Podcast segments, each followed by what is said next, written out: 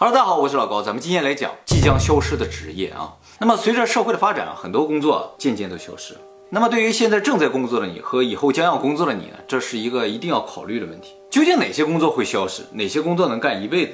咱们今天就来讨论一下这个问题啊。在二零一三年九月份的时候呢，牛津大学有两个教授啊写了一篇论文，这个论文呢叫《雇佣的未来》。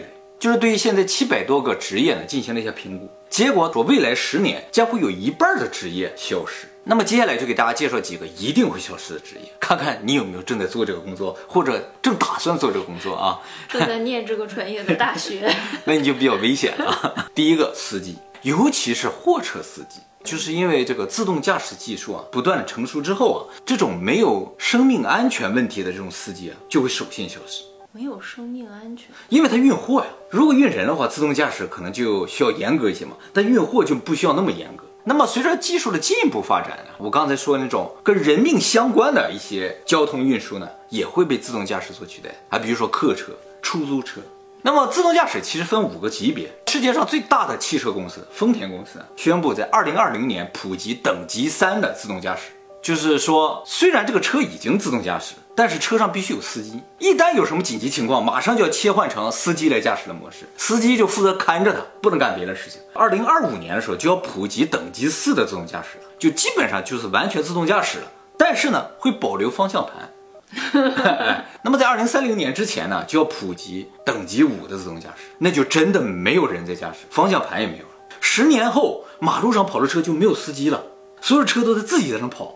相当恐怖了。那么不光是汽车，以后啊，轮船、飞机啊也都要自动驾驶，尤其是飞机。根据目前的空难统计，啊，从一九五零年到二零一九年，所有的空难事故啊，有百分之八十二的原因都是人为失误造成，天气原因造成只占百分之十，还有百分之八呢是劫机之类的这种特殊事件，就是有百分之九十跟人是相关。人呢，总会受心情啊、疲劳或健康的影响，它就会产生失误嘛，对不对？但是机器就不太会失误，所以司机啊，还有这个飞行员啊，都是非常没有前途的职业。有没有点酸？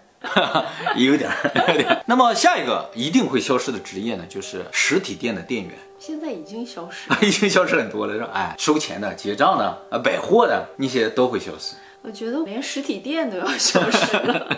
对，其实店也不太有必要了，是吧？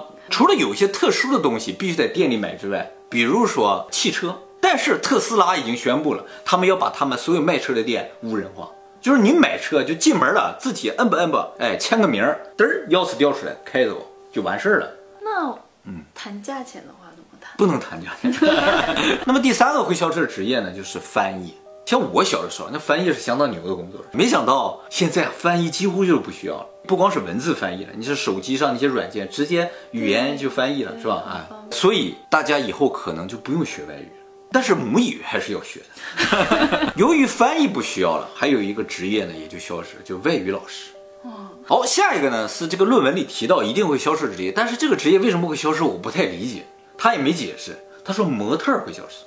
哦他的意思可能是衣服那种模特，大家在网上啊什么直接就能看得到，也不一定非得是有个人呐走来走去给你看一下。但是现在确实像广告里、像媒体里边的人物也都可以用 3D 啊这个实现的，模特可能真的不需要。好，下一个裁判，裁判应该消失。因为这个更严谨一些吗？没错，一些体育赛事的裁判啊，误判太多了，是吧？所以导入了很多辅助的一些手段，很快的可能这裁判就要消失。有一个和裁判非常类似，但是这个职业呢不会消失，就是法官。哦，其实法国按理来说，他就是应该按照法律的条文去判案，而且不能参与个人的情感。所以从这表面上来看的话，法官的工作特别适合机器人来干。但是为什么机器人不能干呢？这就会涉及到一个问题，就是机器能不能够给人定罪，或者是决定人的生死？哦，是吧？能的话挺可怕的，对不对？但是反过来说，人怎么就能够决定别人的生死？按理来说，这个位置就应该是神来干，就比我们更高级的东西才能决定我们的生死、我们的罪啊。但是现在没有这个东西的存在嘛，所以找了个人去干，就是他还不够这个资格。按理来说，他不咱们都是一样的人，你凭什么？对对对，我定罪。对对对，所以他现在的模拟神的状态，那不行啊。还有一个一定会消失的职业呢，就是一般事务员啊，就是在公司里打杂的，印个材料啊，呃，很多寂寞女性的对对对，大部分有点类似于秘书的工作，但是呢，美女秘书这个工作是不会消失的。那么这篇论文里边不仅提到了会消失的工作，也提到了很难消失的工作。第一个呢，就是小学老师。其实老师这个工作还是会消失，因为传授知识这个事情吧，现在的机器人也好，人工智能也能做得到。但是为什么小学老师不会消失？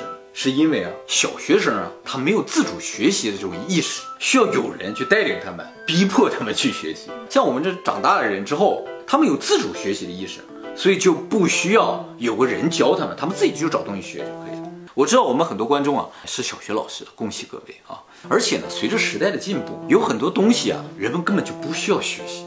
我们现在大学里学的一些非常难的东西，高中学的一些特别复杂的东西，其实根本都用不上。对你有用的，其实就是加减乘除。所以以后人很有可能就是小学是一定要念完的，念完之后呢，剩下就看你的兴趣爱好了。你想研究什么就学点什么。现在也有这个趋势啊。现在有这个趋势，所以中学老师啊、大学老师很有可能就会人数骤减。那么下一个一定不会消失的职业呢，就是神父、牧师、方丈、住持 啊，这种神职人员是一定不会消失。那么第三个一定不会消失的职业呢，就是设计师，一种创新型的设计师啊，它一定不会消失。这是 AI 的弱项。嗯，它也能，但是对，他也能，但是可能做不了那么好，那么有创意。还有不会消失呢，就是歌手、音乐家。作家、创作型歌手不会消失，没错，这些也都是 AI 的弱项。还有一些职业啊，是现在暂时不会消失，以后一定会消失。比如说医生，医生其实属于一种高危职业，这种高危职业都会消失。你就像这一次的疫情也是一样，医生去了就很危险嘛。你如果那些医生都是机器人的话，就很容易了嘛。而且医生本身做的工作呢，就是看症状，然后通过化验的结果来判断你是什么疾病的，这也有一定人为失误的可能性嘛。机器就要准确一些。所以医生呢，暂时不会消失，但是以后就不好说了。还有呢，就是程序员，哎，这老高以前的工作啊，这程序员这个工作吧，在人工智能完成之前是大量需要，但是人工智能完成之后，基本上就没什么用，因为以后的人工智能它自己就能编程，而且准确率更高。那程序的设计阶段呢？设计的话，暂时还是需要人的。所以我说程序员不行，但是系统工程师还是很有机会的，哎。那测试阶段也就不用人了，测试的不需要，不要。哎，你还知道挺多的，还知道有测试的工作呢。那是家属，很厉害。下一个就是消防员、警察，哎，这也属于高危行业。机器人面临火海啊，或者面临罪犯的枪口，它就不退缩。但是人的话就有这种危险嘛。那破案呢？破案这事儿，机器人也可能取代人。它根据线索分析各种各样的情况，它一下就分析出几千种情况，是吧？人可能分析不了那么多啊。那么我们刚才说的这些啊，很快会消失的职业，它有几个共同点：规则明确，技术点比较少，你能做，别人也能做的这种，就很容易被机器人所取代。好，下一个问题就是这种工作的大量的交替是在什么时候会发生？就是一下一半工作没了，或者百分之九十的工作没有了。生物大灭绝。对对对，那倒也是。还有呢，就是七点的时候。哦其实你看，人历史就是这样。农业出现之前，人都是打猎和采集的。农业产生之后，这样工作没有了，工作一下子就变了。那么离我们比较近的几个起点，比如说二百五十年前的工业革命，机械产生了之后，大量的体力工作呢就变成了机械的工作，而人干什么去了？操纵这些机械去了。然后呢，还有一百二十年前的电气革命，当电产生了之后，啊，自动化就产生了，那操纵机器的这个工作呢也变得更复杂。那么还有六十年前电脑产生。电脑出现之后，就产生计算革命，电器能做更加复杂的事情，啊，简直人就是想就行了，它就能实现了。然后还有三十年前呢，信息革命，大量的信息呢出现在网上，人的交流就变成了没有任何障碍，很多新的工作应运而生，一些很老的工作的话也就消失。那么我们下一个起点在什么时候？我们就说了是吧？二零四五年啊，但其实，在二零四五年之前啊，就已经开始要产生这种交替了。二零四五就一下子彻底变了，究竟发生什么，我们就不知道了。在这之前，我们能看到的一场革命呢，就是人工智能革命。那么，人工智能革命呢，就是人工智能开始大范围的应用，而且呢，它开始渐渐拥有了人的判断力和人的认知能力，所以可以取代人的大量的脑力工作。比如说，在二零一五年的时候，微软开发了一个人工智能的图片识别系统，它这个图片识别的成功率就已经超过了人。二零一七年的时候，谷歌开发了一个叫做 Crowd Auto ML 这么一个人工智能，它能干什么呢？它能够创造人工智能。就是你告诉这个人工智能，我想要一个什么样的人工智能，它就给你做出一个什么人工。他是神啊！对对对，而且他做出的人工智能比人做的更好。这个家伙以后就会发展什么？就是机器人可以生产机器人，而且机器人可以生产和自己种类不一样的机器人。所以可以设想，就到二零四五的时候，人工智能一定会彻底取代人力，不光是体力，脑力也都取代了。所以人大部分工作都会消失。但是呢，终究有一些事情是电脑做不了的。目前看啊，是什么事情呢？就是我刚才说的创新的东西。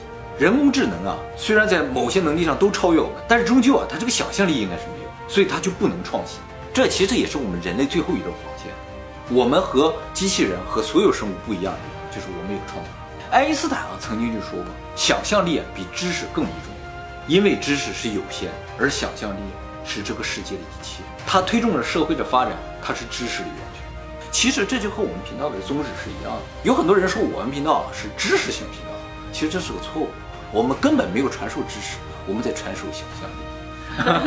我们是知识的源泉。知识频道是有限的，我们是无限的。其实想象力这个东西啊，人人都有，但是我们教育把它封印了。所以我特别希望我们的影片能够激发大家更多的想象力啊。不过呢，爱因斯坦这句话里边有一句话，我其实不太同意，就是他说想象力是这个世界的一切。我觉得啊，人类的想象力是有局限性的。这个没有说人类哦。啊，他没有说人类。我以前也说了，人啊是无法想象他不能感知或不能理解的东西，就像我们无法想象五维世界什么样的，我们不能理解量子力学那个量子纠缠是怎么回事一样，我们不能够理解宇宙的外面是什么一样。这个呢，就是我们想象的局限性。但是呢，有一个特别奇怪的现象，就是有那么一个东西啊，它是我们无法感知，也是无法想象的，但是我们的祖先啊，啊去想象了。神。哎，没错。按理来说，神这个东西如果确实是不存在的，但就是我们没有办法感知的，也无法想象的东西。为什么古人天天就在想神？就人类的历史，从人出现的第一天开始，神就已经出现了，这不是很奇怪的事情吗？我觉得有两种可能，一种呢就是我们这个基因里边啊，真的带有神的基因，所以就有神的记忆，或者我们能感知神就很正常而这个基因怎么来的呢？要么就是神给我们植入的啊，要么就是我们真的是神的子民。所以，我们拥有他一样的想象力。还有一种可能，就是那些根本就不是想象，就是古人他们亲眼所见的东西。所以，他每天只记住这些东西。对呀，是他们见到的呀。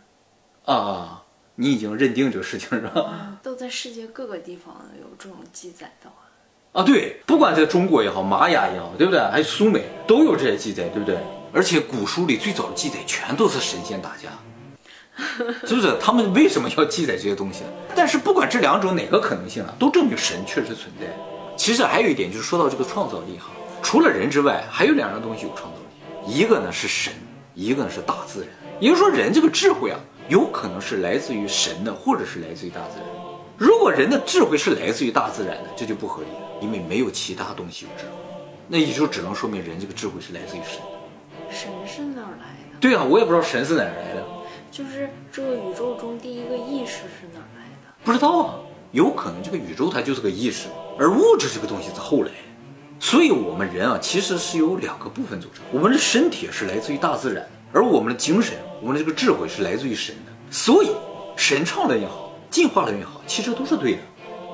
哦，因为我们压根儿它就不是来自一伙人的，把这两个结合起来，就是外星生物创造的。对不对？所以这三个理论都有道理。你想用任何一个理论去解释人是怎么来的，都解释不通，有很多矛盾。所以我特别主张把他们三个融合在一起，也许就能看到真相。何必非得排斥其他的观点？好，我们再回到工作这个话题上啊。我们刚才说的都是十年之内可能会消失的职业，我们考虑一下以后更远的事情。二零四五之后啊，估计就会产生通用人工智能，就是和我们人几乎没有区别的人工智能。这种人工智能可以取代我们人的所有。包括就是写个歌啊，写个文章啊，那这种创作类的工作他都能做啊。到那个时候会发生一个什么事情？就是人啊全体就失业了。人全体失业之后会怎么样？钱就没有，不需要钱了。你没有地方花钱，也没有人给你钱，你没有工作嘛。我们所有吃的用的东西全都是人工智能给我们生产，就连能源都是他们来采集的。所以整个这个社会就是他们在维持，所以整个社会就不需要人。那么没有了钱之后呢，就没有了贫富差距，没有了贫富差距就没有了阶级，没有了阶级就没有了城市，没有了城市就没有了文明，人就回到了原始生活，这就是未来社会的样子。但是这种原始生活啊是非常高级的，因为有一个机器人或者是人工智能的这么一个庞大的团队为我们提供食物啊，照顾着地球上的所有人，我们在这个地球上无忧无虑的生活。接下来，人就真的变回动物，而人工智能变成什么呢？它就变成了大自然，其实就是我们最原始地球的状态。可是又和原始的时候不一样。哎，想象起来感觉会更高级一些，但其实是一样的。也就是说，我们现在地球的大自然，其实它就是一个人工智能，它为地球上所有的动物提供它们生存需要的条件，水啊、阳光啊、风啊、空气啊，都由它来提供的，就跟我们的未来是一样的。也就是说，现在的大自然其实是上一代的智慧创造出来一个东西，而上一代的智慧是什么呢？就是生活在这个地球上所有的动物。就是这些猫猫狗狗，它们的祖先，他们在这样的环境里面，在这个保姆的环境里面退化了，因为他们不需要学习了，所以他们变傻了。比起他骂你，不不不，他们原先啊，就像人一样拥有智慧，只是他们发展到那个程度了之后，就不再需要智慧了，于是就可以快乐的生活在地球上。所以，这个世界上拥有智慧的东西，其实是大自然。它就是那个维持着整个地球运转的人工智能。但是这个设想里边有一个问题，就是按照这个设想，二零四五年就实现了，那也就是说我们应该是能看得到的，至少在座的各位应该是能看得到的，那就很奇怪了。如果我们经历过这样的生活，我们可能变回动物，让你变回动物，你干吗？你不干呢，于是就会产生反抗军，人就和人工智能就打起来，终结者那个电影一幕就会上映。那能阻止这个事情？阻止什么？就是人工智能取代我们这个事情，阻止不了，这是一定会发生的事情。嗯机器人会给我吃瓜子儿和辣条吗？会的，他肯定不给我吃啊。你只要点说不，他说不健康，啊，有可能。所以得多囤一点儿。